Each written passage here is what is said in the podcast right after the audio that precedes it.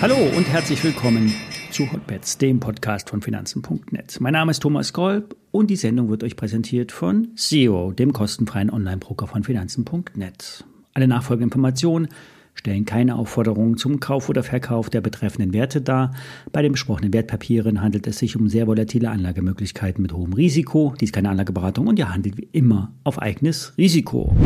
Ja, für die Unternehmen aus dem Bereich der erneuerbaren Energien läuft es derzeit nicht gut. Es ist wie ein Déjà-vu. Damals nach der Fukushima-Katastrophe haben alle auf Solar und Wind gesetzt. Nach einigen Jahren war SolarWorld pleite. Und jetzt haben wir die grüne Energiewende und wieder trifft es die Aktionäre besonders schlimm. Aktuell Ørsted, der Offshore-Spezialist aus Dänemark, Weltmarktführer bei Windparks auf offener See, hat Probleme und das ist bekannt. Im September wurden Wertminderungen in Höhe von 2 Milliarden US-Dollar auf das US-Portfolio angekündigt. Und jetzt hat Ørsted die Entscheidung getroffen, die Entwicklung der beiden Offshore-Windparks in den USA, Ocean One and Two, einzustellen. Es gab hier anscheinend erhebliche Projektverzögerungen. Das wird mit Lieferproblemen begründet. Es wird wohl aber eher an den finanziellen Umständen liegen. Zu hohe Zinsen und zu wenig Backing aus den USA, sprich Subventionen.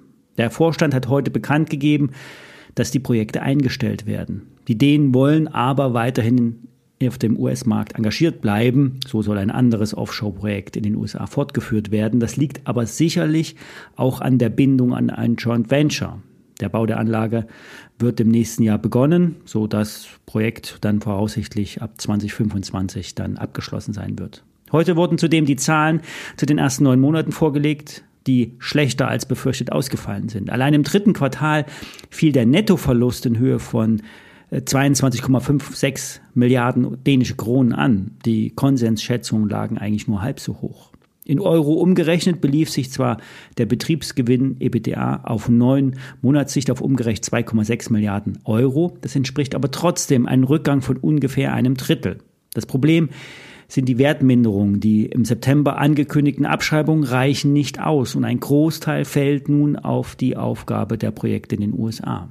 Und der Hauptschuldige liegt meiner Meinung nach am Zinssatz. Bei Investitionen in Windkraftanlagen wird mit sehr viel Fremdkapital gearbeitet und was bei ein bis zwei Prozent noch geht, geht bei sechs Prozent garantiert nicht mehr. Vor allen Dingen, wenn die Kosten nicht sinken, sondern stabil hoch bleiben. Ja, und in der Folge müssen nun Konsequenzen gezogen werden, um das Kreditrating nicht zu verschlechtern. Dann würden nämlich die Projekte noch teurer werden zur Stärkung der, die Stärkung der Eigenkapitalstruktur der Kapitalstruktur, das ist immer so ein unschönes Wort, heißt das doch irgendwie verklausulisiert Kapitalerhöhung. Die könnte nämlich wahrscheinlich kommen, einhergehend mit dann so einer Verwässerung der Altaktionäre. Verwunderlich ist auch, dass Orsted trotz der Schwierigkeiten seine Prognose für das Gesamtjahr unverändert lässt. Die Aktie fällt um 20 Prozent und damit auf ein Sechsjahrestief. Die Tippgeber sagen, Finger weg. Die Analysten werden sicherlich bald das Rating anpassen, so ist zu befürchten. Also weiterhin kein Boden für die Aktie.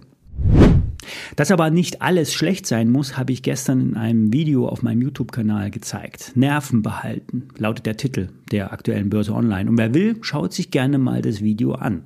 Beim Gesamtmarkt läuft es soweit nach Plan. Der am Montag vorgestellte Discount Call auf den DAX ist 10 Cent im Plus und damit ist das Minimalziel erreicht. Die Marke von 14.800 DAX-Punkten ist nun entscheidend. Können wir uns darüber halten, sind 15.000 Punkte möglich. Beim S&P 500 hat der Bereich 4.150 sehr gut gehalten. Hier ist das Fundament für eine weitere Erholung zu sehen. Heute tagt die US-Notenbank. Die Zinsen werden sicherlich nicht angehoben, wahrscheinlich auch nicht im Dezember. Es bleibt aber die Frage, wie lange heißt denn higher for longer? Wie lange bleiben die Zinsen auf dem Plateau? Und wichtig ist auch, wie die anderen Notenbanken agieren. Wie gestern angesprochen, könnte die Bank of England die Zügel lockern. Die Bank of Japan wird hingegen die Zinsen äh, wird hingegen höhere Zinsen zulassen. Das hat Auswirkungen auf die weltweiten Finanzsysteme. Denn seit 20 Jahren läuft nämlich das Spiel Verschuldung in Yen und Zinsen im US-Raum. Und dieser Jetstream, der könnte nun gestört werden.